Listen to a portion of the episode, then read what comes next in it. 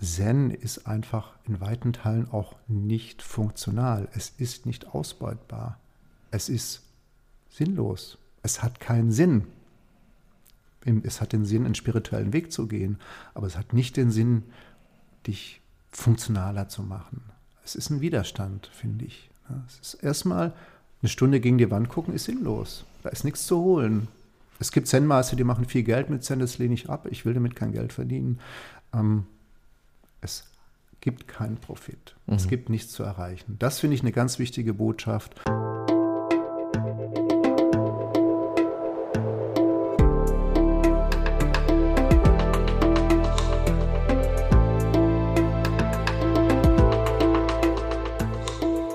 Willkommen bei dir, der Seven Mind Podcast mit Impulsen für ein gutes Leben. Für alle, die mehr Achtsamkeit und Gelassenheit in ihren Alltag bringen möchten. Hi und herzlich willkommen hier im Seven Mind Podcast. Mein Name ist René Träder und das ist der zweite Teil vom Interview mit dem Zen-Lehrer Patrick Bankai Ehinger.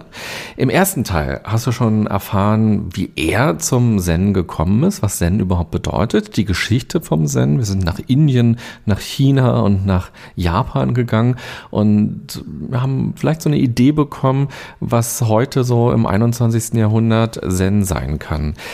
Jetzt hier im zweiten Teil möchte ich gerne einige dieser Themen nochmal vertiefen, zum Beispiel eben auch, wie Sazen geht, also dieses Sitzen oder worauf man achten sollte, gerade so als Einsteiger. Und bei Instagram habt ihr mir Fragen geschickt, was ihr gerne wissen wollt über Zen oder auch von einem Zen-Lehrer. Vielen Dank dafür. Diese Fragen werde ich auch hier im Laufe der nächsten Minuten mal vorstellen. Also nochmal herzlich willkommen, Patrick. Hallo. Was heißt denn eigentlich Bankai? Bankai heißt 10.000 Segnungen, ist ein buddhistischer Name.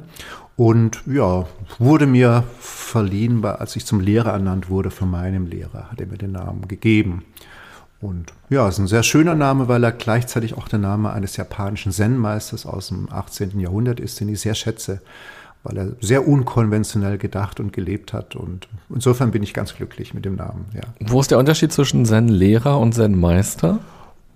Ja, das ist vielleicht wie der Unterschied an der Universität zwischen einem Dozenten und einem Professor. Also das ist sozusagen eine, eine Rangfolge.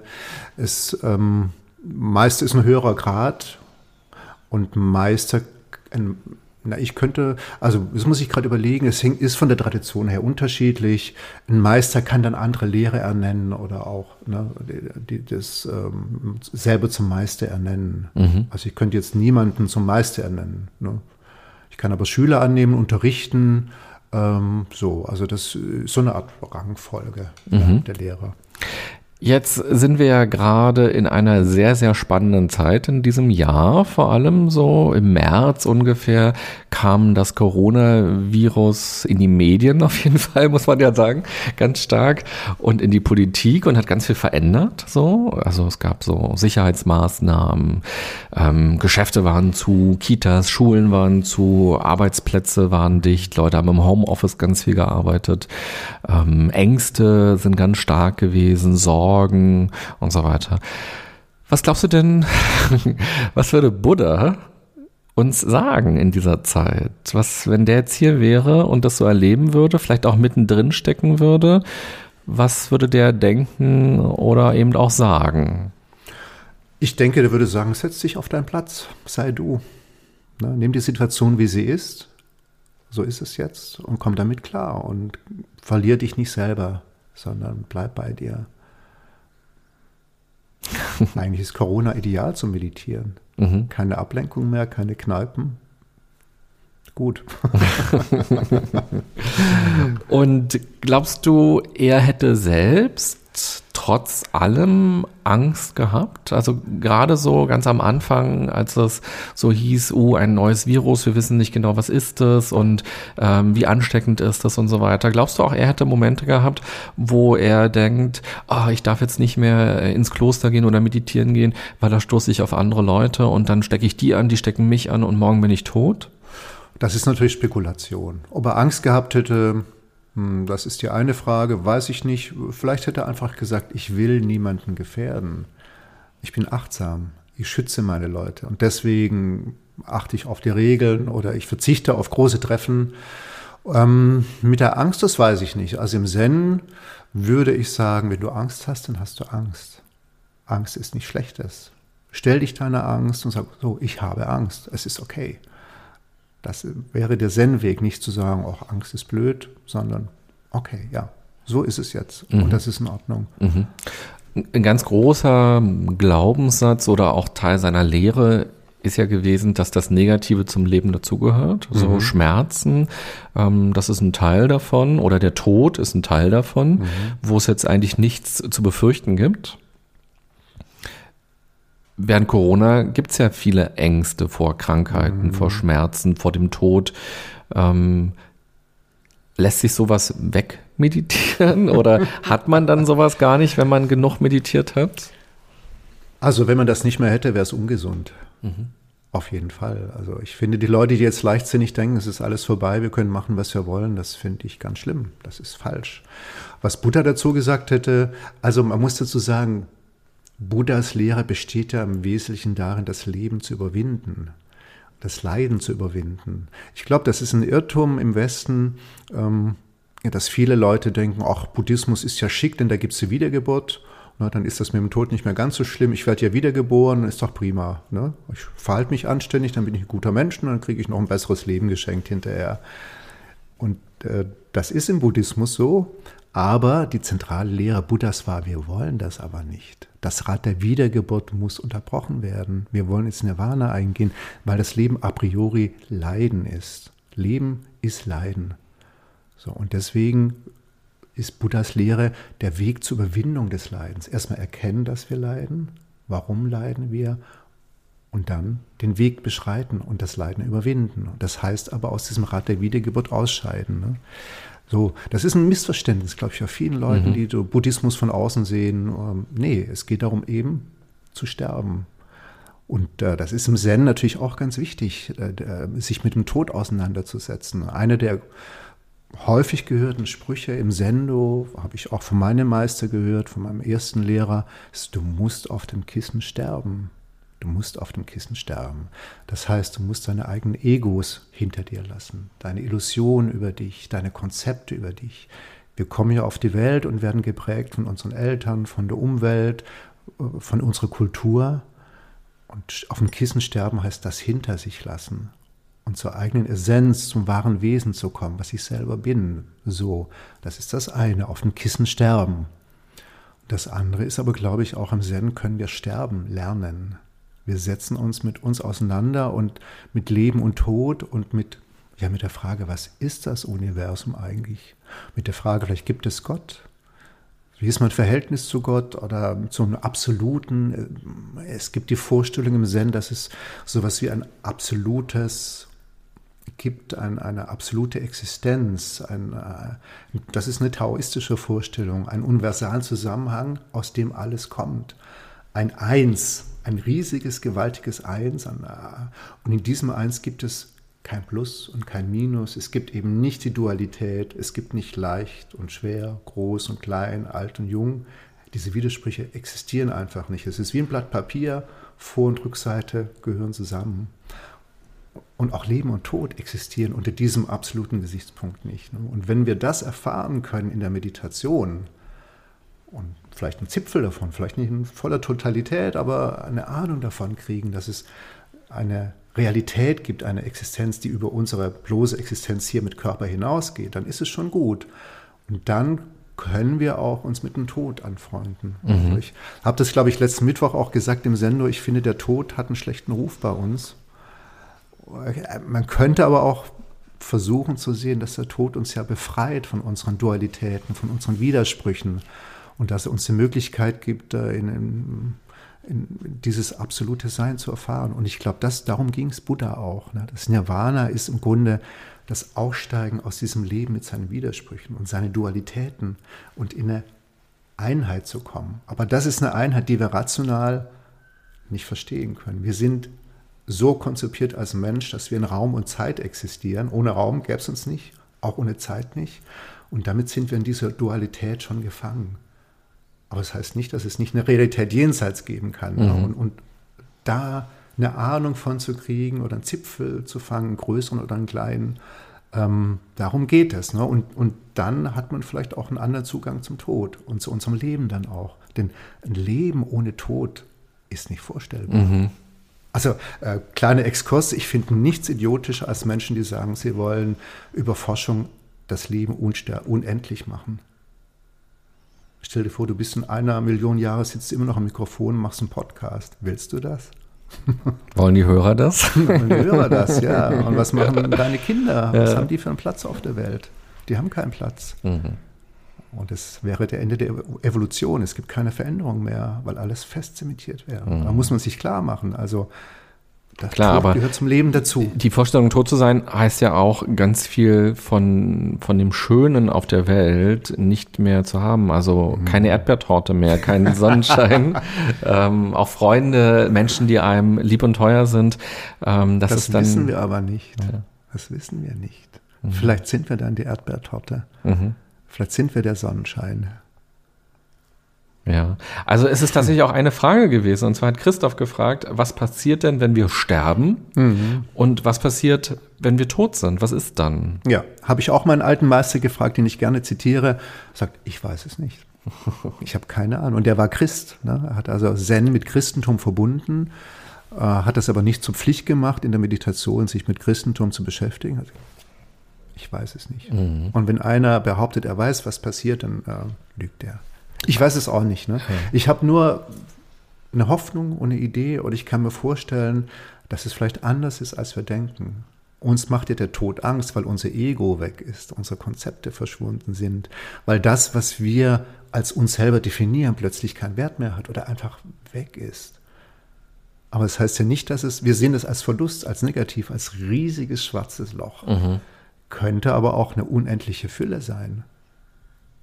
Es ist überhaupt nicht gesagt. Und ich neige eher dazu, die unendliche Fülle zu sehen und zu sagen, es ist, wow, du bist alles. Mhm. So. Jetzt bist du hergeradelt in mhm. Berlin über die große Danziger Straße mit ganz vielen Spuren, mit einer Straßenbahn dazwischen. Du hattest einen Helm auf, habe ich gesehen.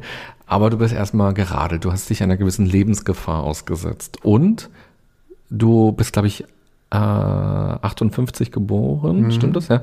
Das heißt, du bist jetzt auch nicht gerade 18, sondern schon Gott sei Dank. schon ein bisschen älter. Das heißt, die Wahrscheinlichkeit, so im Laufe der nächsten Jahrzehnte, aber vielleicht auch schon auf dem Rückweg mit dem Fahrrad zu sterben, ist erstmal da. So. Absolut. Und die betrifft dich aber genauso. Du ja, bist ja. ein bisschen jünger, die trifft auch den Zehnjährigen. Absolut, natürlich. Mhm. Wie oft ist das ein Thema für dich? Oder wie ist die Vorstellung, wenn du denkst, so ja, irgendwann gehst du nicht mehr ins Sendo und hast keine Schüler mehr, kannst nicht mehr dich mit deiner Frau, mit deinen Kindern austauschen, in dieser Form, die du bislang kennst, mhm. zumindest. Vor ungefähr einem Jahr war die Frage, ob ich Lungenkrebs habe. Mhm. Na, da wurde es plötzlich sehr konkret. Es war unklar und äh, Gott sei Dank ist es nicht der Fall. Aber es hätte sein können und ich bin dann auch in Sendung gegangen und ähm, habe darüber geredet. Und es war für mich schon die Frage, wie weit trägt das denn? Jetzt kommt's spitz auf Knopf, jetzt kommt die Nagelprobe. Ist das alles nur Geschwätz mit dem Zen oder trägt dich das? Trägt dich das auch in so einer Frage, vielleicht bin ich im Jahr tot?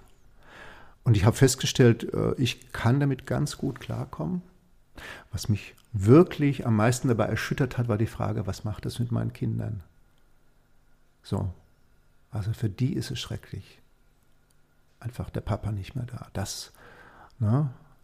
Also deswegen ist mein Ziel, möglichst lange alt zu werden und das zu verhindern. Ne?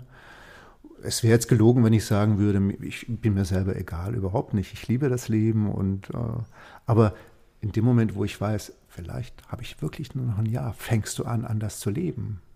Du denkst, hey, der Baum, der Baum da draußen, nee, diesen Nussbaum, wunderbar. Die Sonne, wunderbar. Es ist doch grandios. Das Leben ist so ein Geschenk und wir wissen es leider nicht zu schätzen. Überhaupt nicht. Eigentlich ist jeder, jede Sekunde ist ein Geschenk und dann kannst du natürlich sagen, hey, jetzt hat er so eine fragwürdige Diagnose, vielleicht Krebs und plötzlich fängt er an, das Leben zu genießen, weil er weiß, vielleicht habe ich das nicht mehr lange. Das ist doch schade, oder? Man sollte das Leben in jeder Sekunde genießen. Und man kann auch dahin kommen, dass man sagt, ja, und auch das, was nicht gut ist, ist Teil des Lebens. Und kann ich genießen auf eine Art. Na, also wenn ich zum Zahnarzt gehe und es tut weh, ist es immer der Beweis, dass ich lebe. Also ich finde das Leben super, ich will das überhaupt nicht verlassen. Ne? Es wird aber kommen. Und davon wegzulaufen ist falsch. Sondern es ist wichtig, sich damit zu konfrontieren, zu sagen, so wird das sein. Und für mich ist es auch wichtig im Zen, für mich eine Idee zu haben, einen Glauben oder eine Hoffnung, wie es sein könnte. Und es ist äh, nicht dahergesagt, wenn ich, wenn ich sage, ich glaube, der Tod ist besser als sein Ruf. Also es, ja, ich bin eher geneigt zu sagen, es ist auch eine Chance, es ist eine Befreiung. Unsere Existenz ist ja eingehängt ne, in Raum und Zeit, in das, was wir erfahren können, was wir fühlen können, was wir hören können. Äh, aber ist das alles? Die Physiker sagen, es ist wahrscheinlich, dass mehrere Universen gleichzeitig existieren. Und dass hier, wo wir gerade leben, noch fünf andere Universen existieren, mit möglicherweise anderen Lebensformen, anderen Wesen. Wir merken es nur nicht. Und das finde ich total interessant. Einfach, dass rein wissenschaftlich gesehen und mathematisch gesehen das möglich ist. Und vielleicht auch wahrscheinlich. Und so, unsere Realität ist eingeschränkt. Und das ist das, was Buddha und was die Zen-Leute seit tausenden von Jahren sagen. Die sagen, unser Leben ist eine Illusion. Wir leben in der Illusion, dass das Leben halt, hier dieser Tisch ist der Tisch. Nein. Die Physik sagt, nee, das ist eigentlich nichts. Mhm. Mikroskopisch gesehen sind es Atome, die durch nichts zusammengehalten werden, durch Spannung. Und wenn man ganz genau hinguckt, ist der Tisch eben keine Materie. Und das sagt der Buddhismus. Unser Leben ist Maya, ist Illusion. Und was ist eigentlich die Wirklichkeit dahinter? Und das ist die zentrale Frage im Zen. Und das mischt sich total gut mit der modernen Physik. Da gibt es auch Antworten, die wir nicht verstehen. Ne? Wer kann in der fünften Dimension denken oder in Paralleluniversen? Es, wir können es nicht, weil unser Hirn dafür nicht geschaffen ist. Mhm. Wir können aber vermuten, dass es andere Möglichkeiten gibt. Ne?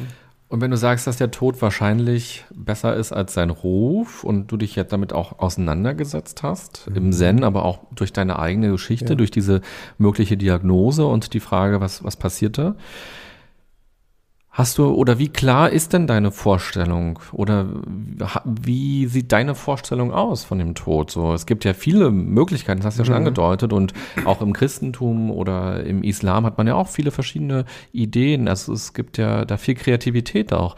Aber was ist deine ganz eigene Vorstellung davon? Die ist sehr unkonkret. Die knüpft sich nicht an Paradiesvorstellungen, an äh, Jungfrauen, die einem Trauben in den Mund schmeißen oder so, überhaupt nicht die knüpft sich an eine eher abstrakte Vorstellung einer absoluten Identität. Also ich könnte vielleicht so formulieren, im Zen gibt es die Idee, dass wir eigentlich, wenn wir das Leben richtig sehen, identisch sind mit dem Universum. Du bist das Universum. Und ohne das Universum gäbe es dich nicht. Du bist identisch. Mhm. Und vielleicht gäbe es das Universum ohne dich auch nicht.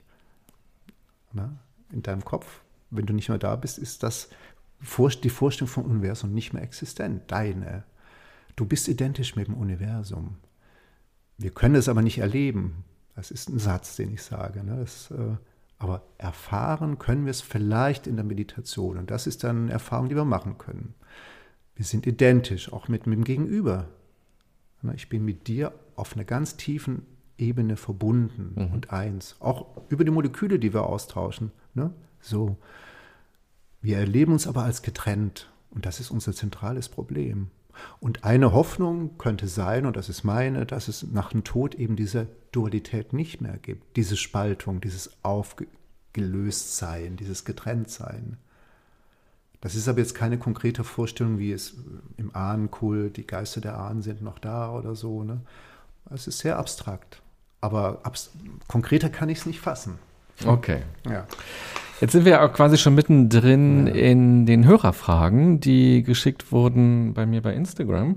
Und ich wollte vielleicht noch eine Idee davor schicken. Ähm, warum will ich gerne diese Fragen mit dir durchgehen? Erstens, weil ich super spannend finde, die Leute, die den Podcast hören, was haben die für Fragen und äh, was haben sie für Vorstellungen und ja, was motiviert sie dann am Ende eben auch die Folge zu hören, wenn sie sagen, ähm, ich befasse mich mit Achtsamkeit schon im Alltag oder mit Zen. Mhm. So, was steckt dahinter? Aber aber der Gedanke kam auch, weil ich ja vor ein, vor ein paar Tagen bei dir war, in einer ähm, Session quasi. Und die war ja gesplittet. Da gab es äh, die Sitzmeditation, dann gab es die Gehmeditation, mhm. wir haben ähm, das Herzsutra gesprochen und es gab noch ein anderes Element und das hieß Doxuan. Doxan. Doxan. Ja, ja. Und äh, das bedeutete, dass man dir signalisieren sollte, ob man mit dir sprechen möchte. Genau. Und du bist in einen anderen Raum gegangen und während die Gruppe quasi dort saß und geschwiegen oder meditiert hat, ähm, konnte man nacheinander quasi in den Raum kommen und mit dir äh, was besprechen. Man konnte eine Frage an dich richten. Ja. Und so eine Art Doxan würde ich gerne jetzt stellvertretend für die Hörer mit dir machen. Was ist denn dieser Doxan-Gedanke? Bist du quasi als Zen-Lehrer auch so eine Art Life-Coach an der Stelle? Also das Doxan ist sehr unterschiedlich, je nachdem, wer da ins Gespräch kommt. Und äh, die Leute kommen mit ganz einfachen Fragen, wie mache ich das mit meinen Knien, die tun mir weh, ähm, wo richte ich meinen Blick hin, ganz so technische Fragen, ah, mein Rücken schmerzt, was soll ich machen? Oder wenn, wenn Sie eine Woche lang mit mir meditieren oder fünf, sechs Tage, dass Sie dann vielleicht nach drei Tagen sagen, oh, ich finde es sehr mühsam. was kann ich machen? Es ist sehr anstrengend. Oder Sie kommen und sagen, boah, ich habe gerade was Tolles erfahren. Was ist das? Wie kann ich das verstehen? Das ist ganz unterschiedlich. Und Life Coach, ich habe ja im ersten Teil des Podcasts schon erzählt, dass ich selber von meinem ersten Lehrer erwartet habe, dass der mein Leben für mich rettet und mir sagt, was ich machen soll. Das bin ich nicht. Ich sage auch den Leuten, es gibt schon auch Leute mit gravierenden psychischen Problemen. Dann sage ich, ich bin kein Therapeut. Das muss dir klar sein. Und wenn ich das Gefühl habe, es hat jemand schwierige psychische Probleme, dann würde ich den auch nicht mit in so ein Session nehmen, in drei, vier, fünf, sechs Tage schweigen. Denn das ist eine extreme Herausforderung. Und wenn man da nicht stabil ist, kann es auch daneben gehen. Ne? Also ich bin kein Life-Coach. Aber was ich bin, ähm, ja, nochmal das Bild des Bergführers. Ne? Wir sind unten am Berg und ich sage dir, es gibt einen Gipfel und die Aussicht ist schön. Es ist dein Gipfel.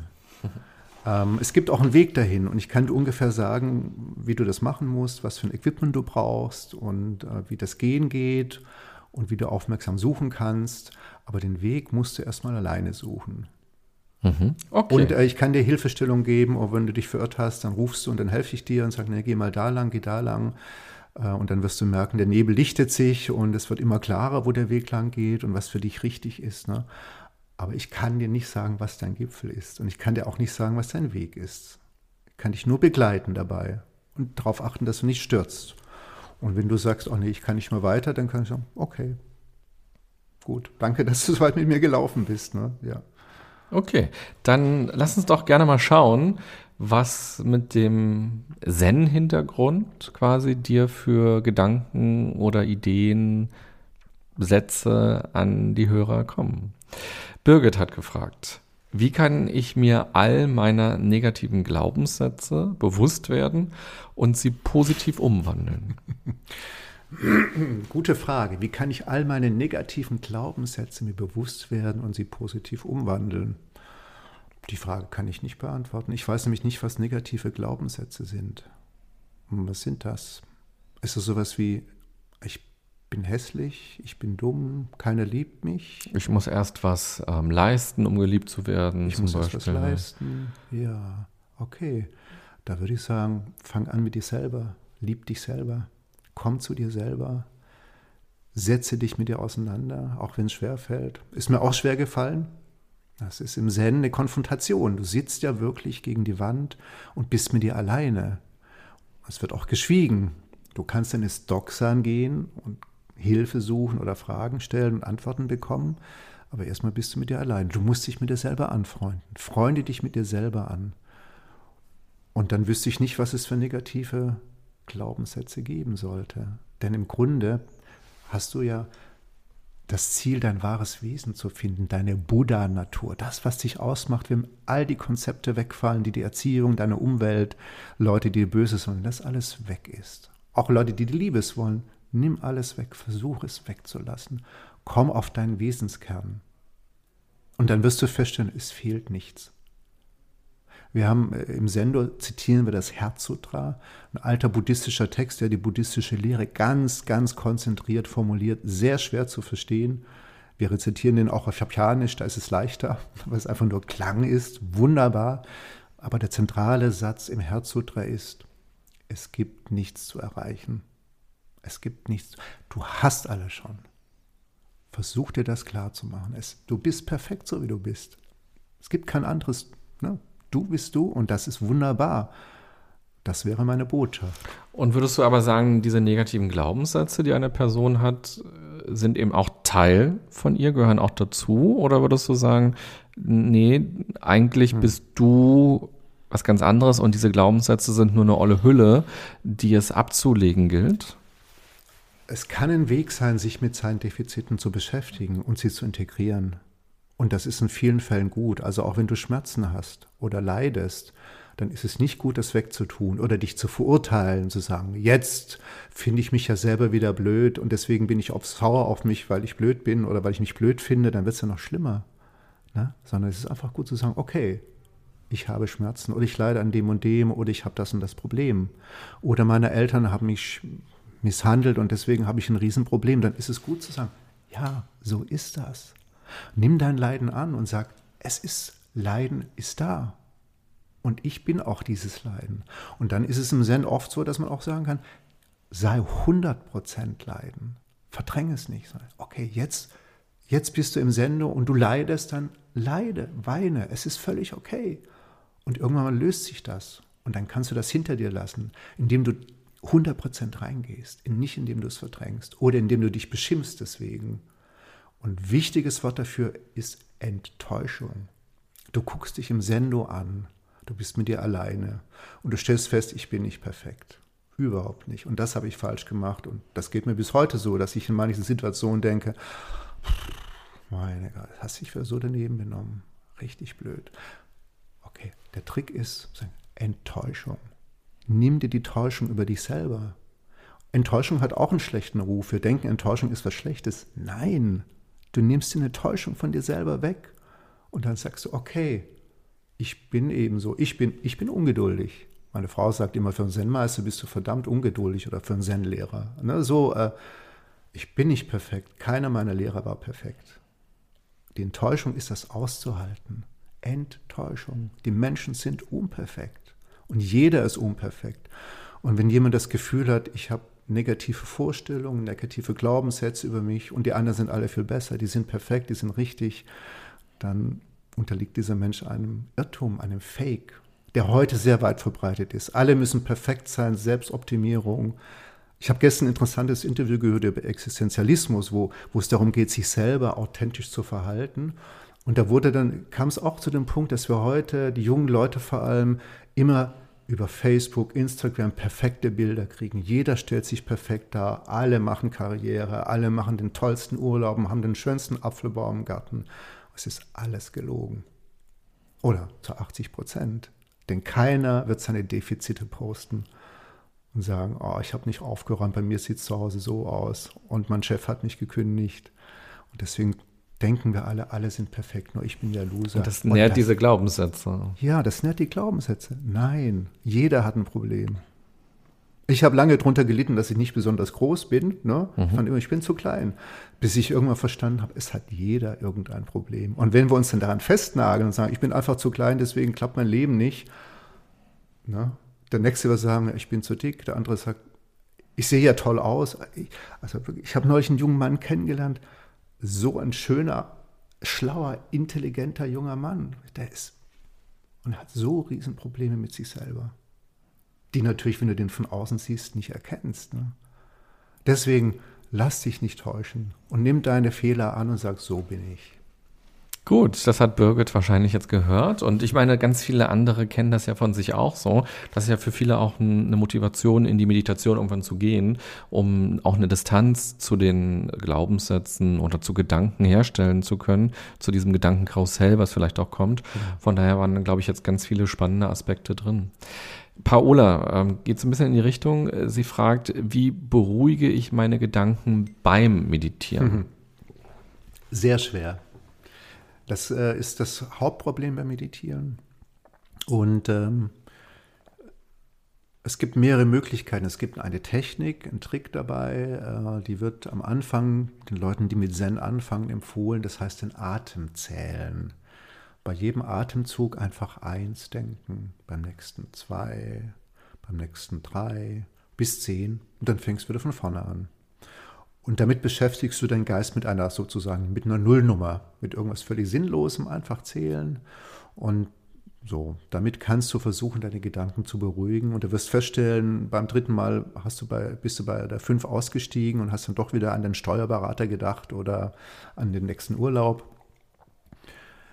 Und wenn man versucht, die Gedanken wegzudrücken, geht es meistens nach hinten, dann werden sie stärker mein Tipp dafür ist, lass sie ziehen wie die Wolken am Himmel. Das ist auch nicht meine Idee. Einfach betrachte sie so, ah, jetzt nehme ich gerade einen Steuerberater, mhm, okay. Und jetzt kommt der Urlaub, auch schön.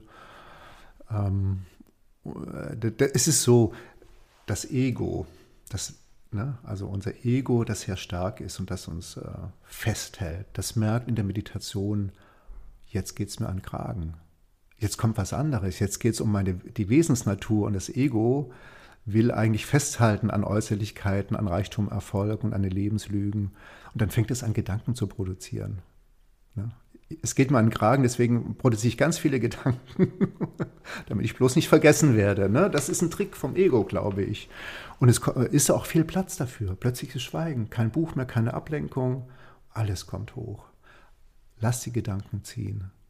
Und irgendwann mal, das braucht aber Zeit und Übung. Es ist nicht äh, mit einmal sitzen getan und ähm, ich glaube auch, dass es dafür einen Rahmen braucht, einen Raum und andere Menschen, mit denen man das zusammen durchlebt. Das ist, glaube ich, alleine zu Hause noch viel schwieriger. Es braucht ein Setting und eine Gemeinschaft und dann äh, kannst du es schaffen, dass es die Gedanken immer leiser werden.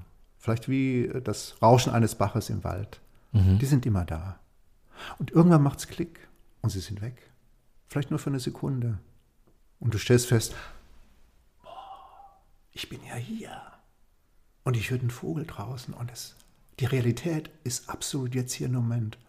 Und dann denkst du, ah, hey, ich habe ja gerade was erlebt und schon geht die Gedankenmühle wieder los. Also das, wenn jemand behauptet, er kann drei Stunden ohne Gedanken da sitzen, dann würde ich sagen, ja, okay, das kann man glauben oder nicht. Und du hast es gerade so in dem Nebensatz gesagt, dass zusammen meditieren eine andere Erfahrung ist, als das alleine zu machen. Ja. Mhm. Ja, weil im Sendo eine Gemeinschaft entsteht. Auch wenn wir nicht kommunizieren, auch wenn wir nicht reden, auch über fünf, sechs Tage. Ich sitze mit jemandem, der sitzt neben mir, der guckt genauso wie ich acht Stunden am Tag gegen die Wand, mit Pausen, mit Mittagessen, mit Gelegenheit zum Spazierengehen. Aber es wird geschwiegen, es gibt keine Kommunikation und trotzdem gibt es einen Kontakt. Und wenn ich alleine sitze, und ich stelle fest, oh je, jetzt wird es ja unangenehm im Kopf. Oder meine Füße tun weh. Oder ich habe jetzt einfach keine Lust mehr. Dann ist die Gefahr. Und die Versuchung ist ja groß zu sagen, ach, reicht. Jetzt stehe ich auf und mache mir einen Tee. Und dann gucke ich, was im Fernsehapparat läuft. Wenn du in der Gemeinschaft bist, dann geht das nicht. Du kannst es natürlich. Du kannst bei mir jederzeit aufstehen und gehen. Es wird keiner verfolgt oder beschimpft oder geschlagen. Und trotzdem macht es keiner. Die Gemeinschaft trägt dich.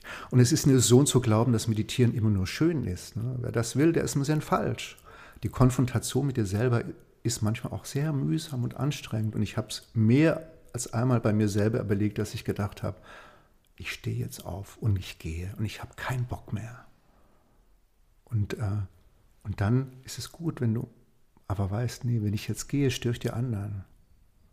Und ich probiere es doch nochmal. Noch ein Atemzug. Und die nächste halbe Stunde überlebe ich auch noch. Und das ist eine zentrale, für mich die zentrale Erfahrung. Wenn du das schaffst, diese schwierigen Phasen zu überleben und durchzustehen, plötzlich macht es Bang. Und du hast kein Problem mehr. Tatsächlich, ich habe es so erlebt, mehr als einmal. Du denkst von einer Sekunde, vorher denkst du noch, es geht nicht mehr, ich kann nicht mehr. Und plötzlich ist es weg. Mhm. Also und das schaffst du alleine, über diesen Punkt zu kommen, alleine ist ganz schwer. Aber den musst du durchschreiten. Es geht im Zen nicht nur darum, Wellness und äh, Schönheit zu erleben, sondern auch die schweren, wie bei einer Bergwanderung. Ne?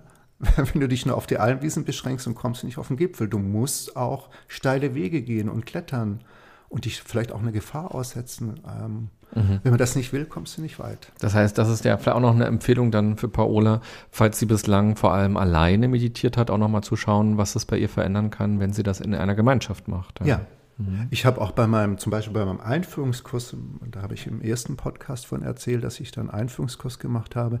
Ich habe bis heute Kontakt zu einer Frau, die ich da kennengelernt habe.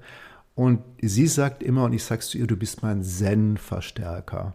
Wir sind oft zusammen in Sessions gegangen, wir sind oft zusammen Mittwochabends anderthalb Stunden mit dem Auto irgendwo hingefahren, um unseren Meister zu treffen. Und alleine hätte ich das vielleicht nicht geschafft. Du brauchst auch eine Gemeinschaft im Weg, ne? Mhm. die dich trägt und, und, und. Und dann entsteht eine Gemeinschaft tatsächlich auch im Sendo in dem Sinne, dass es eine Atmosphäre gibt. Wir haben jetzt in der Pandemie viel zu Hause gesessen, auch über Videokonferenz, auch zwei Stunden.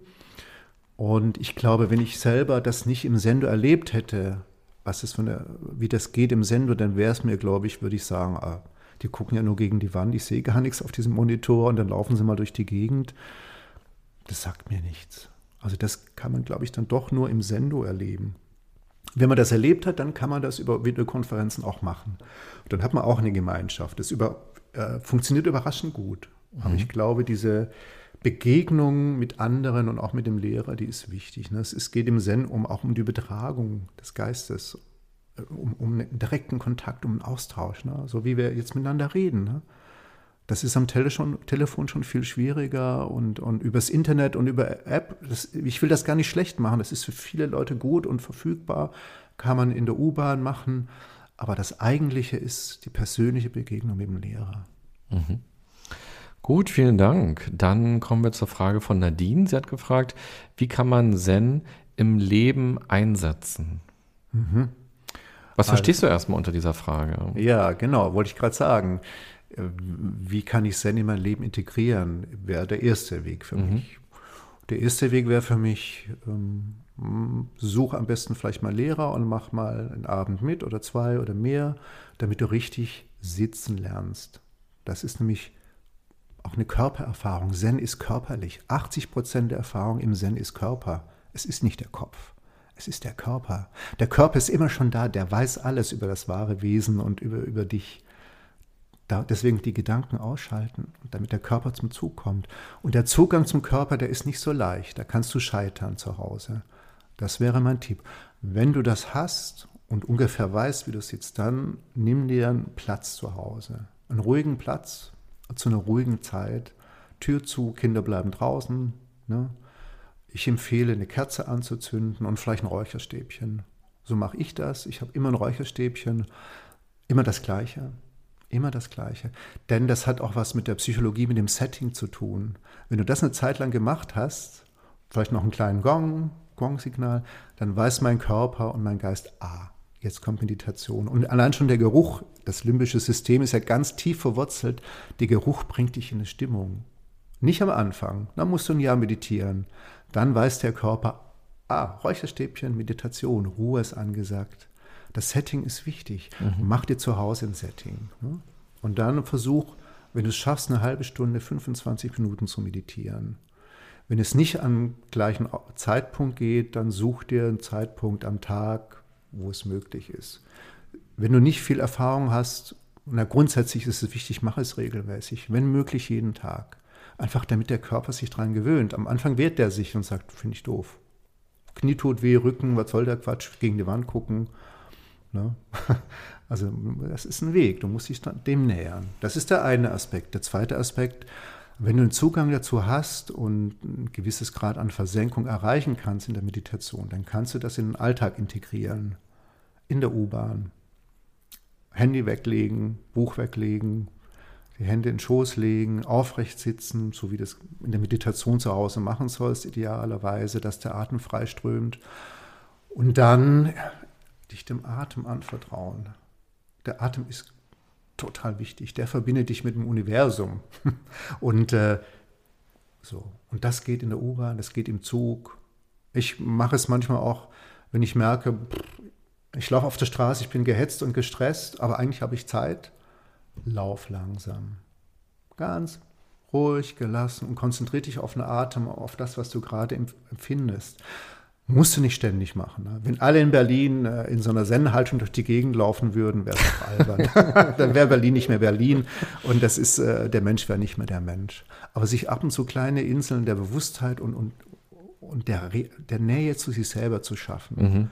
bei sich zu sein. Es geht einfach nur darum, für eine Minute bei sich zu sein und die Realität aber nicht ausblenden. Die Straßenbahn macht Lärm, die Vögel singen, es stinkt irgendwie, was weiß ich, aus dem Gully gehört alles dazu, aber das bewusst wahrnehmen. Mhm. Und dann kannst du das ins Leben integrieren und dann kannst du es auch wieder bleiben lassen.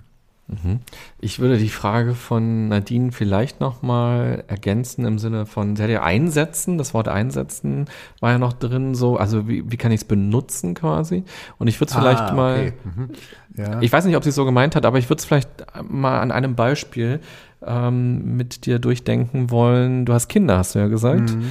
Ähm, und du praktizierst seit 25 Jahren irgendwie Zen und relativ intensiv, weil du auch als Lehrer unterwegs bist. Das mhm. spielt eine ganz große Rolle. Mhm. Wie würdest du sagen, wirkt sich das auf deine Erziehung aus, auf deinen Erziehungsstil, auf deine Kinder? Wie alt sind die?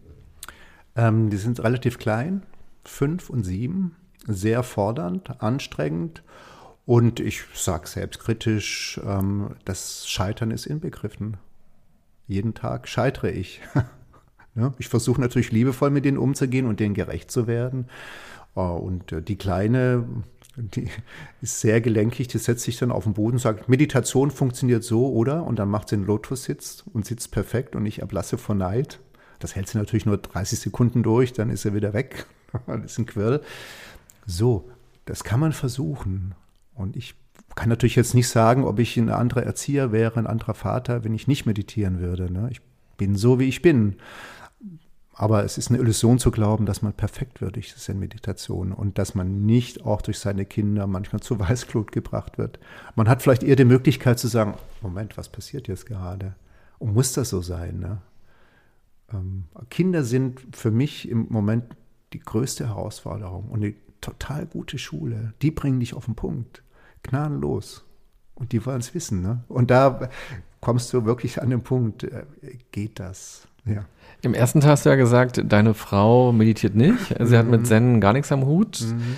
Und ihr seid ja nun gemeinsam Eltern eurer beiden ja, Kinder. Ja. Merkst du denn so im Zusammenspiel, dass dein, deine Zen-Haltung in der Erziehung durchkommt an einigen Stellen, weil du dann doch andere Entscheidungen triffst oder sie anders behandelst oder anders auf mhm. Dinge schaust, die passieren oder nicht mhm. passieren? Ja, ich will jetzt nicht die Erziehungsleistung meiner Frau irgendwie beurteilen oder besprechen, aber es gibt vielleicht eine Sache, die damit zusammenhängt ich glaube, ich bin leichter geneigt, und das stelle ich auch bei anderen fest, einfach meine Kinder so zu nehmen, wie sie sind. Und auch ihre Wünsche so zu nehmen, wie sie sind. Und zu sagen, okay, der will halt jetzt Gummibärchen. Muss mir jetzt nicht gnadenlos zuschütten mit Gummibärchen, aber äh, ich muss ihn in seinen Wünschen ja nicht abqualifizieren. Und ich glaube, das machen wir oft bei Kindern, dass wir sagen, was will er denn jetzt wieder? Das ist doch Quatsch. Jetzt, äh, mein Sohn will zum Beispiel angelt. Er ist ein leidenschaftlicher Angler. Jetzt sitze ich mit dem stundenlang am See und dann holt er einen Fisch raus und er, dann kriegt er vielleicht den Haken nicht raus, dann muss ich das machen. Und wenn es gar nicht klappt, muss ich einen Fisch töten. Ich finde das schlimm. Wenn man den Fisch dann essen kann, geht's wieder. Das ist eine echte Herausforderung, wo ich dann eigentlich vom Zen-Gedanken sage, ich lehne das ab, aber ich liebe meinen Sohn. Und deswegen mache ich das für den. Was ist wichtiger? Ne? Also das ist mir wichtig. Und dann mache ich auch Sachen, wo ich eigentlich sage, nee, ich will es aber nicht. Mhm. Es geht eigentlich nicht. Ne? Aber ich wollte noch einen anderen Aspekt rausholen aus der Frage, wie kann ich es denn einsetzen? Das ist mir auch wichtig, weil es ja heute oft funktionalisiert wird. Ne? Du machst Achtsamkeitübungen im Betrieb, machen ja immer mehr Betriebe, Achtsamkeitsübungen, Meditationsübungen, damit du hinterher besser arbeiten kannst, damit deine Produktivität größer wird, damit du noch erfolgreicher und besser wirst. Das finde ich nicht in Ordnung. Das ist eine Perversion. Ich habe zu Hause ein Buch Zen für Manager. Es kann gut sein, wenn Manager Zen machen, wenn sie dann ihre Mitarbeiter besser behandeln, wenn sie achtsamer mit der Umwelt umgehen, wenn sie ihre Produkte besser gestalten und wenn sie versuchen, da was draus zu machen. Wenn es aber nur darum geht, eine Strategie zu entwickeln, wie man die Menschen besser ausbeuten kann und noch profitabler werden kann, dann finde ich das schlimm. Und es geht im Zen nicht um Selbstoptimierung. Es geht nicht darum, noch besser, noch schöner, noch konzentrationsfähiger zu sein, sondern es geht darum, zu sich selber zu finden. Und dann, wir hatten es ja gerade auch mit seinen Defiziten klarzukommen. Und es geht nicht darum, die Defizite wegzubügeln. Mhm. Kann sein, dass man ein paar Defizite wegkriegt. Ich kriege nicht alle meine Defizite weg durch Senden, ne? habe ich ja gerade schon erklärt. Aber es, es, geht nicht um Selbstoptimierung, bitte nicht. Und kannst du noch einen Satz dazu sagen? Wir haben schon auch im ersten Teil öfter mal das Wort Achtsamkeit benutzt. Wo siehst du den Zusammenhang oder auch den Gegensatz Achtsamkeit und Zen? Ja, Achtsamkeit ist ein Element im Zen. Ne? Achtsamkeit ist insofern wichtig, weil es ja darum geht, bei der Achtsamkeit jeden Moment bewusst zu erleben, dich selber bewusst zu erleben. Wenn du meditierst und du merkst, die Gedanken kommen, Achtsamkeit heißt, ah, Gedanken kommen. Oder du merkst, ich habe eine Verspannung im Rücken, geh in die Verspannung, versuch die aufzulösen oder mit ihr eins zu werden, mit dem Schmerz eins zu werden. Du musst es aber erstmal realisieren. Oder wenn es darum geht, in der Gegenwart zu sein, über die Straße zu gehen und plötzlich zu realisieren, Mensch, da singt eine Amsel. Und die Sonne scheint durch die Bäume hier wunderbar, wie das Grün aussieht. Achtsamkeit.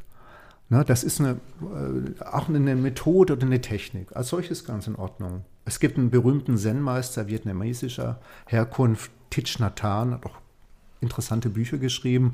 Der beschreibt das in, in einem Buch, wie er als Junge im Kloster, äh, tritt ins Kloster ein als Kind und wird da ausgebildet. Und ähm, die hatten wohl, so schreibt er das, für jede alltägliche Handlung einen Spruch. Also Türklinke drücken, irgendeinen Spruch, ich drücke die Türklinke und denke an Buddha oder irgend sowas, um diese Achtsamkeit zu schulen. Ich finde, das ist, kann man machen, mir wäre es zu kompliziert, jede Handbewegung mit einem Spruch zu versehen, weil man dann natürlich auch wieder nicht in der Realität ist, in dem, was man gerade macht. Aber das ist eine Achtsamkeitsübung. Ne? Und ich glaube, auch Hanh war eine der ganz diese Achtsamkeit das Wort so nach vorne gebracht hat. Ist gut. Also wenn wir achtsam mit uns selber umgehen, mit den Mitmenschen und mit der Natur, der Umwelt, dann ist das toll. Es ist aber nur ein Teil von Zen. Mhm. Glori fragt, was tun gegen Liebeskummer? Setz dich in dein Liebeskummer. Ist ja auch eine Form von Schmerz. Ist eine Form von Schmerz. Ja. Ja. Habe ich auch erlebt. Ne? Du bist im Sendo oder im Session und denkst, warum ist das jetzt so brutal schief gegangen? Was habe ich, warum liebt mich keiner? Mhm. Und ja. dann musst du einfach, was heißt einfach? Nein, es ist schwer, es ist hart. Und das Gute ist aber, du sitzt und bist ganz schmerz. Das heißt, es ist alles scheiße. Es ist alles Mist. Es ist fürchterlich. Und ich weiß nicht weiter. Sag, ja, ich weiß nicht weiter. Ich sitze jetzt hier und weiß nicht weiter es ist in Ordnung. Du kannst nicht aufstehen, du kannst nicht Netflix anmachen oder äh, mit irgendwelchen Freunden chatten. Du bist dir ausgeliefert. Und ich bin, ich kann es nicht versprechen, aber ich bin ziemlich sicher, irgendwann mal löst sich der Schmerz. Ja, manchmal, es gibt Phasen im Leben, da geht es nur darum zu überleben, einfach weiterzumachen, nicht aufzugeben. Und irgendwann mal ist es vorbei. Und dann geht es weiter. Und dann bist du vielleicht auch froh über die Krise. Und so ist es auch im Sendo da kommen Krisen und wenn du die Krisen überwunden hast, das ist das eigentlich Wertvolle. Wenn ich die Krisen im Sender nicht überwunden hätte, wäre ich nicht hier. Und wenn ich mein Liebeskummer nicht überwunden hätte, wäre ich auch nicht hier. Also weitermachen. Mhm. Es ist so. Dennis hat gefragt, welches Reiseziel schlägst du vor, um Zen-Meditation traditionell praktizieren zu können? Bleib hier. es gibt kein traditionelles Zen-Reiseziel. Weißt du, das, ähm, dein Reiseziel ist innen, es liegt bei dir. Und ob du einen Zen-Lehrer findest, der dir entspricht, das findest du hier in Europa vielleicht besser als in Japan und in China gleich gar nicht. Und in Japan, das ist ne, natürlich eine Frage, wo finde ich das authentische Zen? Finde ich, gibt es irgendwo den Ursprung? Ich würde mal sagen, der Ursprung liegt 2000 Jahre zurück. Der ist nicht rekonstruierbar.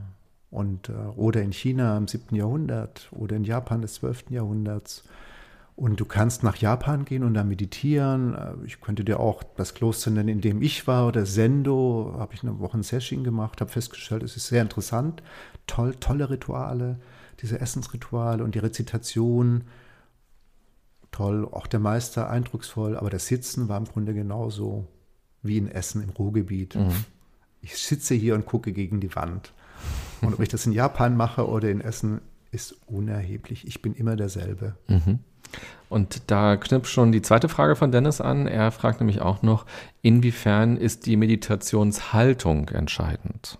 Und jetzt kommen wir, glaube ich, zu Sazen nochmal ganz genau. Ja, die ist zentral, ganz zentral. Habe ich ja vorhin schon gesagt, der Körper ist das zentrale Erkenntnisinstrument. Und es ist nicht wichtig, ob du auf dem Kissen sitzt, im vollen Lotus sitzt oder im halben oder im burmesischen Sitz oder ob du auf einem Bänkchen sitzt, so ein Kniebänkchen oder auf einem Stuhl sitzt. Das ist nicht wichtig. Das ist ein bisschen so, ähm, wie ob du ein Porsche fährst oder ein VW. Ne? Beides bringt dich ans Ziel. Der eine ist vielleicht ein bisschen eleganter oder man meint, es ist eleganter. Und es ist tatsächlich so, der halbe Lotussitz, wo man die Knie halb verschränkt, ist schon ein sehr guter Sitz und äh, der volle Lotus-Sitz ist wirklich genial, weil du dann in eine Aufrichtung kommst, von ganz alleine. Aber das schaffen wenige. Und wenn du auf dem Stuhl gut sitzt, ist das genauso viel wert. Und wenn, wenn es eine Sitzhaltung gibt, die du ausprobierst und du stellst fest, die macht mir Schmerzen, ein gewisses Maß von Schmerz ist okay. Man soll es nicht zu einfach machen. Aber wenn der Schmerz dich hindert, mach es nicht. Und man kann sich auch beim Sitzen die Knie ruinieren. Also übertreib es nicht. Auf dem Stuhl sitzen ist völlig in Ordnung. Also wie die Beine stehen und äh, auf dem Boden, auf dem Kissen, das ist nicht zentral. Ich muss kurz einen Schluck trinken. Mhm. Zentral ist, dass du aufgerichtet bist. Und da hilft dir das Kissen aber auch ganz gut oder das Bänkchen? Ja, das Bänkchen, äh, ja, genau. Also du, wichtig ist, um die Körperhaltung von unten nach oben zu beschreiben, wichtig ist im Zen, dass die Knie auf dem Boden sind. Das Gesäß sitzt auf dem Kissen oder auf dem Bänkchen, dann kriegst du die Knie auf dem Boden.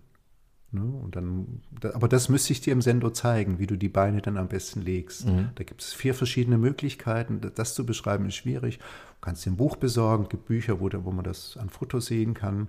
Das ist okay, aber besser ist es, wenn du einen hast, der dich korrigiert mhm. und sagt, ja, hier. So, wenn du auf dem Stuhl sitzt, kriegst du die Knie nicht auf den Boden, dann sollten die Füße auf dem Boden sitzen und die Knie rechtwinklig. Und der Vorteil dann, ist ja, wenn du auf dem, wenn deine Knie auf dem Boden sind, dass du einfach mehr Stabilität hast und genau. diese 25 Minuten auch eher aushältst. Genau. Am Anfang hat man die versuchen, sich einen bequemen, eine bequeme Position auszusuchen und die Erfahrung zeigt, dass sie nach 10 Minuten unbequem wird. Dann fängst du an rumzuzappeln und suchst eine andere Position, die wird nach fünf Minuten auch wieder unbequem und dann denkst du, ach, jetzt mache ich mal die Arme so und jetzt mache ich mal das Bein so. Mhm. Das ist nicht erwünscht. Im Zen ist Stille und Unbeweglichkeit erwünscht. Du sollst dich möglichst nicht bewegen. Und deswegen ist es wichtig, dass du eine gute Haltung hast. Und die zu finden, ich würde mal sagen, hat bei mir zehn Jahre gedauert. Geht immer noch besser. Aber äh, so, und dann sitzt du auf dem Kissen und dann richtest du dich auf. Und Tipp, klappt das Becken nach vorne. Nicht nach hinten runter rücken. Ich mache es jetzt gerade vor, es hilft es euch nichts. Aufrichten, als würde an der Stirne, ne, am, am Scheitel in Faden befestigt und der zieht euch nach oben. Kennt ihr vielleicht aus dem Yoga? Nicht unbedingt ins Hohlkreuz, aber möglichst aufrecht, sodass die Wirbelsäule senkrecht übereinander steht. Ganz, wie, äh, ja, ganz schön übereinander und dann ist es nämlich problemlos möglich, lange zu sitzen. Wenn du das gut machst, brauchst du auch keine Muskeln dafür. Du ruhst in dir selber, körperlich und dann auch geistig. Ne? Und äh, man fragt sich oft, warum ist Zen so streng? Warum soll man sich nicht bewegen? Äh, es gibt ja andere Meditationsformen, die auch toll sind, wo man auf dem Boden liegen kann oder man kann die Position verändern, wie man gerade will. Völlig in Ordnung. Kann für manchen, für viele Leute richtig sein. Im Zen wird die Entscheidung abgenommen. Wenn ich die Möglichkeit hätte, sitze ich so oder sitze ich so, dann hätte ich ein Problem. Ich müsste mich entscheiden. Und nach zehn Minuten würde ich denken, ja, vielleicht ist es doch so rum besser. Und dann, es gibt immer noch was Besseres und immer noch was Besseres und ich komme nicht zur Ruhe. Zen gibt eine feste Form vor oder es wird gebeten, eine feste Form einzunehmen. Die nehme ich ein und dann kann ich mich in die Form hineingeben. Ich kann mich abgeben. Okay, jetzt ist es so und jetzt bleibe ich so sitzen. Und es gibt Phasen, wo das dann schmerzhaft wird oder aber irgendwann mal gibt es auch Phasen, wo es einfach richtig ist. Ne? Ich muss aber nicht ständig drüber nachdenken, geht es noch besser, mhm. weil dann komme ich wieder in eine Dualität. Ne? Das ist schön. Also ich kriege tatsächlich auch relativ häufig E-Mails von Menschen, die mit dem Meditieren anfangen und auch so sagen, äh, sie finden nicht die richtige Position. Was, was könnte ja. denn die richtige sein? Ja. Und da steckt ja eben auch diese Suche ganz häufig drin, dieses Probieren, äh, genau. kurz mal austesten und dann aber auch merken, so, oh, jetzt hat's wehgetan oder mhm. jetzt, dann ist es offenbar nicht die richtige und dann springt man von einer zur anderen und das ist ganz schön, wie du sagst, dass es einfach jetzt die eine ist und die macht man jetzt so lange, bis es funktioniert. Ja, also ich kann das ganz konkret bei mir sagen. Manchmal, ich kann den volle Lotus-Sitz. das ist ein bisschen Angeberei, aber ich kann ihn nicht lange. Und manchmal bin ich leichtsinnig und denke, ach, jetzt mache ich mal einen vollen Lotus-Sitz. Und dann mache ich das und ich denke, oh shit, oh Mann, das tut so weh in den Knöcheln und das muss ich jetzt hier eine halbe Stunde durchhalten. Ich will mich ja auch nicht bewegen, auch wenn ich jetzt so, sozusagen der Chef im Ring bin. Ne? Und denke, oh Mann, das halte ich nicht durch. Und dann okay, jetzt sitze ich aber so. Und nach drei Minuten ist der Schmerz weg. Tatsächlich. Und ich denke, ah, gut, dass du durchgehalten hast. Es ist wie bei der Lebenskrise. Manchmal muss man einfach durchhalten. Mhm. Man muss nicht jedem Schmerz nachgeben. Ne? Und das ist aber, ich glaube wirklich, da braucht man eine Anleitung für. Mhm. Und man braucht Atem, langen Atem. Es ist kein Witz, wenn ich sage, ich nach zehn Jahren wusste ich ungefähr, wie es gut geht und es geht immer noch besser.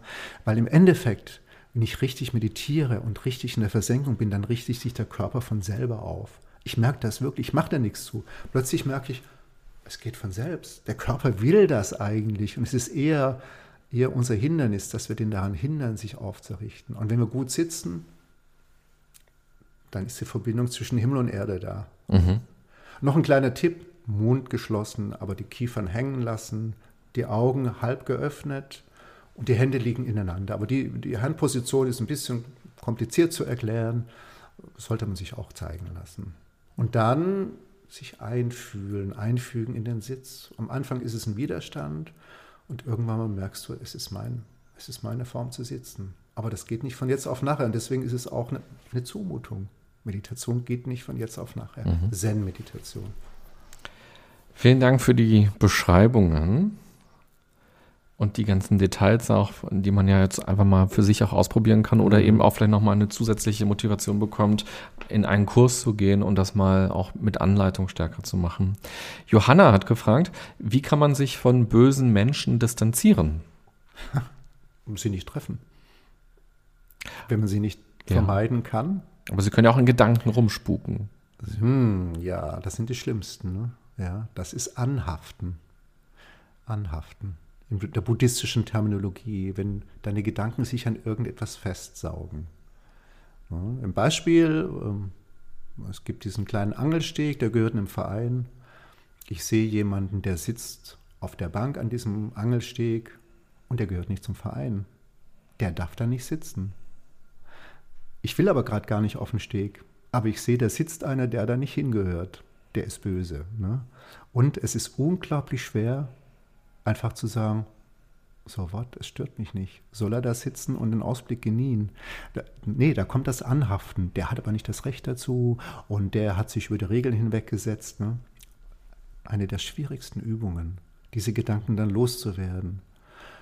Es hilft vielleicht, also das ist jetzt ein, ein schwieriger Gedankengang, aber man muss sich, glaube ich, vor Augen halten, dass die wenigsten Menschen für sich selber vorgenommen haben, ich bin jetzt böse. Der da auf der Bank sitzt, hat sich ja nicht vorgenommen, ich durchbreche jetzt die Regeln, um den da zu ärgern, der da hinten sitzt und sich jetzt kräftig ärgert, sondern der wollte einfach da sitzen, weil es schön ist. Ne? Und wenn man die Gedanken weitertreibt, es, also es, ich bin ein absoluter Gegner von Ideologien, weil die immer zum Mord und Totschlag führen. Aber ich bin überzeugt, dass die Ideologen aller Couleur, links wie rechts, christlich wie unchristlich, der Überzeugung waren, sie machen das Richtige. Sie machen das Richtige. Ne? Die, die, die Hexen verbrannt haben, die waren der Überzeugung, es ist richtig. Ich rette die Seelen dieser armen Frauen, indem ich sie töte und quäle. Die haben nicht gedacht, ich bin böse. Und deswegen quäle ich die jetzt, weil mir Spaß macht. Die meisten Menschen haben für sich das Gefühl, ich bin richtig. Und das hilft manchmal zu sagen, okay, da ist jetzt einer, der nebenan macht laut Musik. Mich nervt es total weil ich denke, der will mich stören. Das ist oft der Hintergrund. Das ist das Ego, sagt, der ärgert mich. Mhm. wenn du es schaffst, wenn du den kennst, den Menschen, der nebenan laut Musik hörst und du magst ihn vielleicht und sagst, ah, der hat Party, ist doch schön, soll er feiern, dann ist es kein Problem. Es ist sehr viel schwerer zu sagen, da ist ein Mann, der hört gerne, oder eine Frau, die hört gerne laut Musik und, hat, und freut sich ihres Lebens oder hat gerade, was weiß ich, ein schönes Erlebnis. Ich gönne ihr das. Dieses Ego hinter sich zu lassen, ist unglaublich schwer. Das wäre ein Ziel. Mhm. Ja, aber zu sehen, jeder Mensch hat ein Eigenrecht. Oh, große Übung. Scheitern inbegriffen. Nora fragt, wie ist es möglich, vollkommen loszulassen und sich selbst zu vergeben? Oh ja, das ist die schwierigste, na, nicht die schwierigste, schon wieder. Das ist auch wieder eine schwierige Übung, sich selbst zu vergeben, aber es ist notwendig. Enttäuschung hatten wir es gerade von. Sagen, ich bin nicht perfekt. Nein, ich habe Fehler gemacht und das habe ich falsch gemacht. Und da hilft es zu sagen, aber ich habe das Beste getan, was mir möglich war. Und auch da gehe ich fest davon aus, es ist ja keiner, der mit Absicht Fehler macht oder böse ist oder seine Mitmenschen schlecht behandelt. Manchmal gibt es Situationen, äh, wo man sich schlecht verhält oder äh, und weiß in dem Moment auch, es ist jetzt ganz falsch, was ich mache. Ich brülle jetzt gerade rum, es ist total falsch, aber ich kann gerade nicht anders. Ich, es brüllt jetzt in mir. Okay, dann ist es einfach, ich konnte es halt nicht besser. Ganz viele Situationen in meinem Leben, wo ich sage, ja, ich, ich konnte es nicht besser.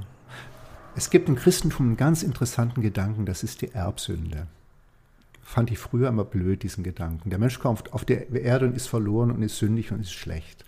Mittlerweile denke ich, was dahinter steckt, ist, du kannst nicht über die Erde gehen, ohne Fehler zu machen, ohne schuldig zu werden. Und wenn es nur ein Mensch ist, der dich liebt und du liebst ihn leider nicht, dann musst du sagen, sorry, geht nicht. Tut mir leid, du verletzt einen Menschen, du machst dich auf eine Art schuldig. Du kannst nicht über die Erde gehen, du kannst nicht leben, ohne Fehler zu machen. Und das muss man verstehen. Und dann muss man sich verzeihen und sagen, es ging nicht, es tut mir leid, ich konnte es nicht besser. Und ich denke, jeder versucht, das Bestmögliche zu machen. Und wenn es nicht geht, dann muss man sich verzeihen, sagen. Das nächste Mal vielleicht anders. Mhm. Arensis hat eine Frage gestellt, die du wahrscheinlich auch oft gestellt bekommst und die ja auch mit einem Bild verknüpft ist von Zen-Lehrern oder von Zen. Und zwar ist die Frage, wie schaffst du es, wirklich immer Ruhe zu bewahren? Schaffe ich nicht. so, das ist ein ganz falsches Bild des Zen-Lehrers. Mhm. Aber ein sehr weit verbreitetes. Das ist der Zen-Lehrer, der erleuchtet, durch die Gegend schlurft und die Nase oben hat und mit der Realität nichts mhm. zu tun hat. Das ist nicht der ja. Zen-Lehrer. Und auch im ersten Teil haben wir auch schon viel darüber gesprochen, dass es nicht das Ziel ist. Und ich weiß, in der Realität verwurzelt sein, das ist das Ziel. Authentisch sein, das ist das Ziel.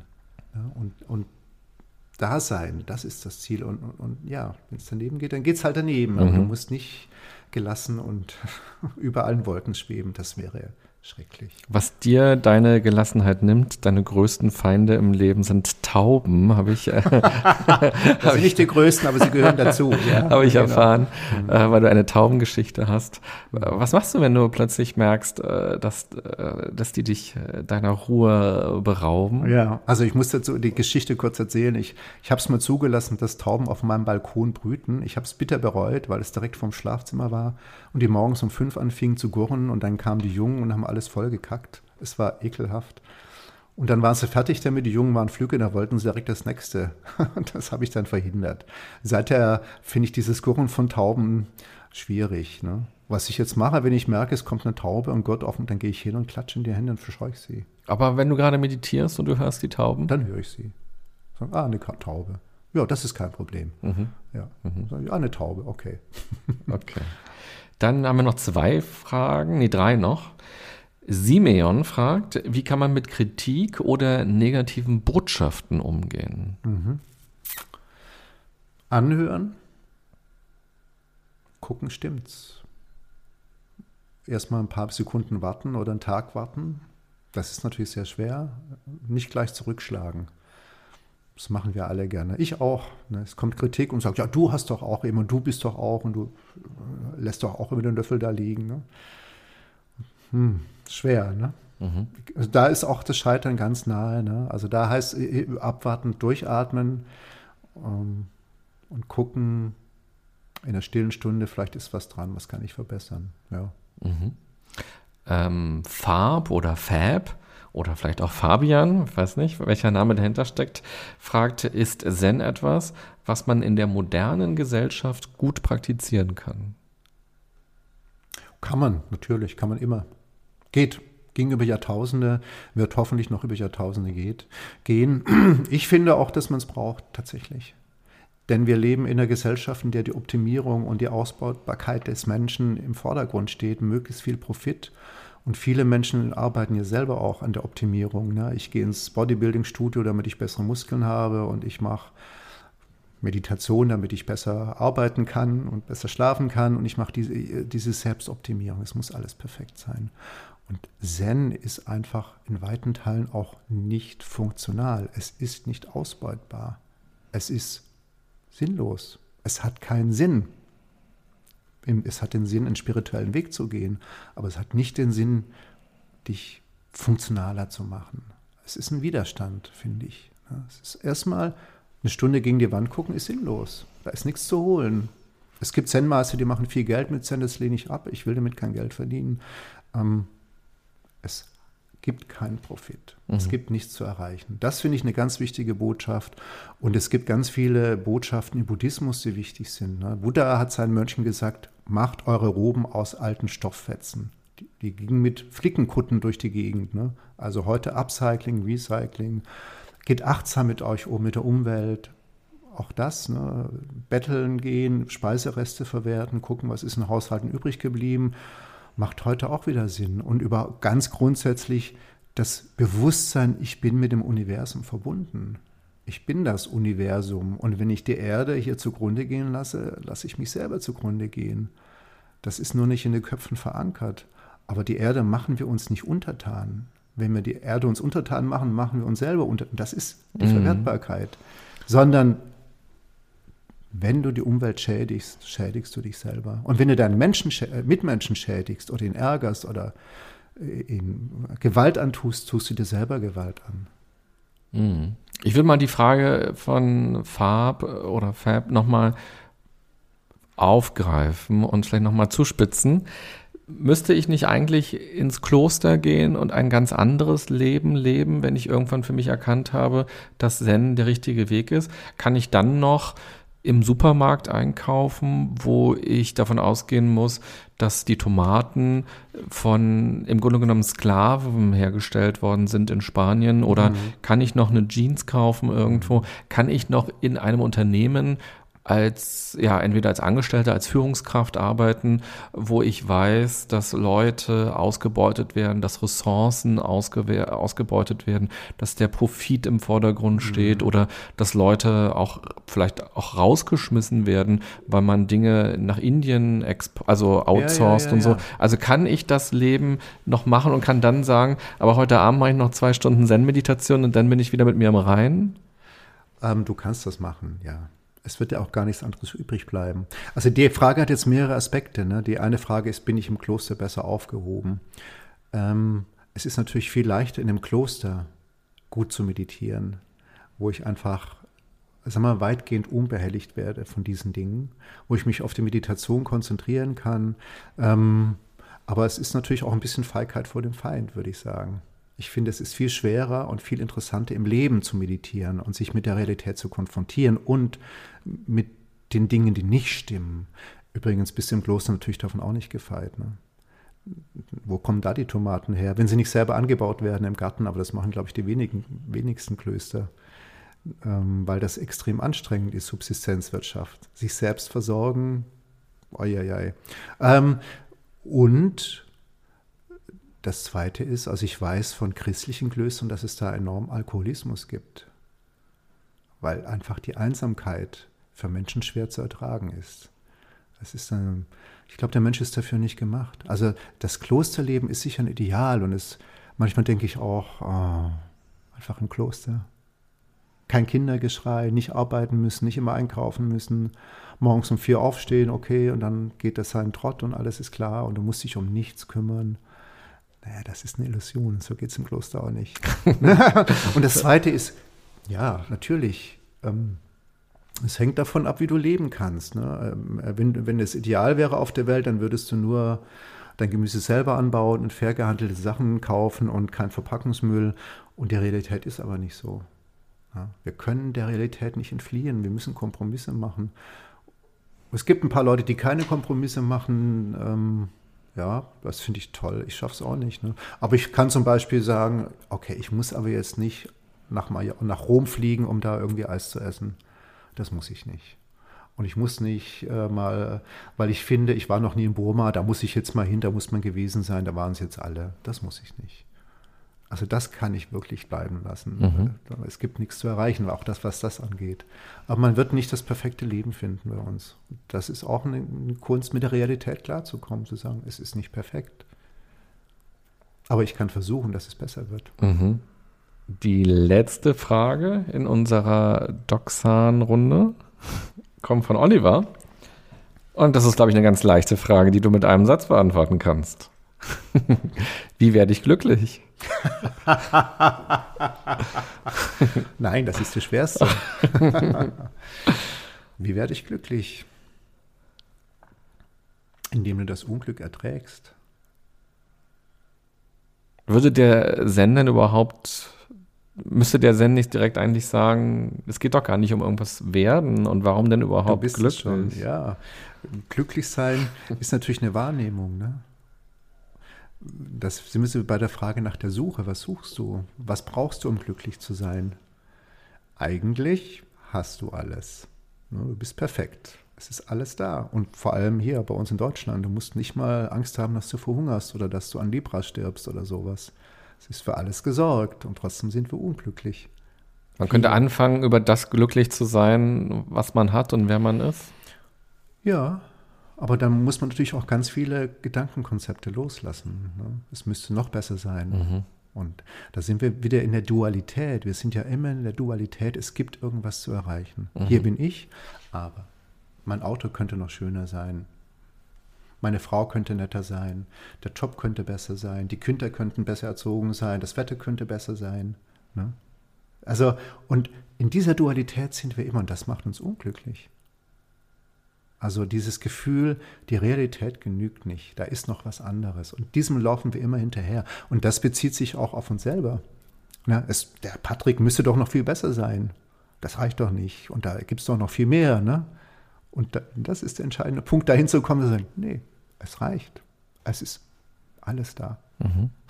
Ja, Patrick, es reicht im positiven Sinne. Wir haben ganz viele tolle Sachen besprochen. Aber jetzt muss ich noch ein Geheimnis verraten. Was mit Doxheim besprochen wird, kommt nicht nach außen. Ah, oh, das heißt, wir müssen die Folge löschen. wir können sie gar nicht hochladen. Doch, ganz ja, schade. also vielen, vielen, vielen Dank. Das war mega spannend, ganz toll. Ähm, und ich glaube auch der ja, der Hintergrund von Zen ist auch nochmal durch die Beantwortung der Fragen auch nochmal auf so einer anderen Ebene schön deutlich geworden. So, was ist eigentlich die Philosophie ist es ja nicht mal, aber was ist so der Gedanke von Zen? Ähm, wie kann man Zen praktizieren und was ist Zen auch außerhalb von der Mathe mhm. oder eben auch so im Leben? Und ich glaube, wenn man jetzt so zugehört hat, waren vielleicht auch Fragen dabei, die man auch für sich hat, aber vielleicht auch ganz andere Fragen, wo man aber andocken kann und mhm. auch das so als Blaupause nehmen kann und sagen kann, naja, wenn er die Frage so beantwortet, was hätte der Patrick jetzt vielleicht bei meiner Frage beantwortet? Ja. Ja. Also vielen Dank, äh, dass du Gerne. Äh, dir die Zeit genommen hast, dass du hergekommen bist, dass wir dieses tolle Gespräch führen konnten. Der erste Teil, der zweite Teil hat mir sehr große Freude gemacht. War sehr schön, der Austausch. Vielen Dank. Wenn man mit dir Kontakt aufnehmen möchte, wie kann man das machen? Das ist ja eine Homepage auf jeden Fall. Genau, zen-im-leben.de. Wir sind in Berlin, ein kleines Sendo. Und wer Interesse hat, kann mir eine E-Mail schreiben. Im mhm. Moment ist es ein bisschen schwierig, äh, einfach weil Sendo klein ist und wir nicht unbeschränkt Leute einlassen können. Wir sind dann noch ein bisschen auf die Abstandsregeln beschränkt, aber Kontakt aufnehmen ist immer gut. Mhm. Und wer nicht in Berlin ist, es gibt mittlerweile in Deutschland so viele Zen-Gruppen und es ist einfach gut, Zen-Lehrer anzugucken und zu besuchen und dann äh, wichtig ist, dass die Chemie stimmt und wenn man da jemanden hat, dem man vertrauen kann, dann ist es gut. Mhm. Also vielen Dank. Ich hoffe, du kriegst ein paar E-Mails und ein paar Gäste bei dir in Gerne, Prenzlauer Berg. Und es weiß jeder, der kommt, es ist eine Zumutung, Zen.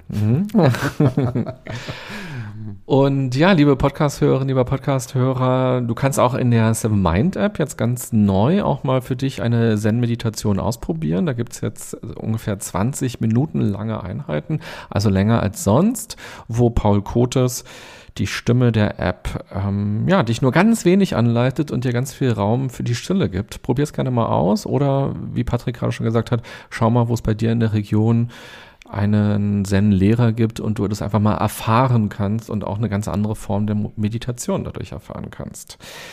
Vielen Dank, Patrick. Alles Gute für dich. Danke. Und vielen Dank fürs Zuhören und für eure Fragen. Gerne weiter so. Hat mir großen Spaß gemacht. Und wenn ihr auch weiterführende Fragen habt, also wen wir hier mal einladen sollen und welche Themen euch interessieren, schreibt mir gerne eine E-Mail. Darüber freue ich mich auch sehr. Und dann wünsche ich euch jetzt erst einmal eine gute und achtsame Zeit. Bis bald. Bye bye, sagt René Träder.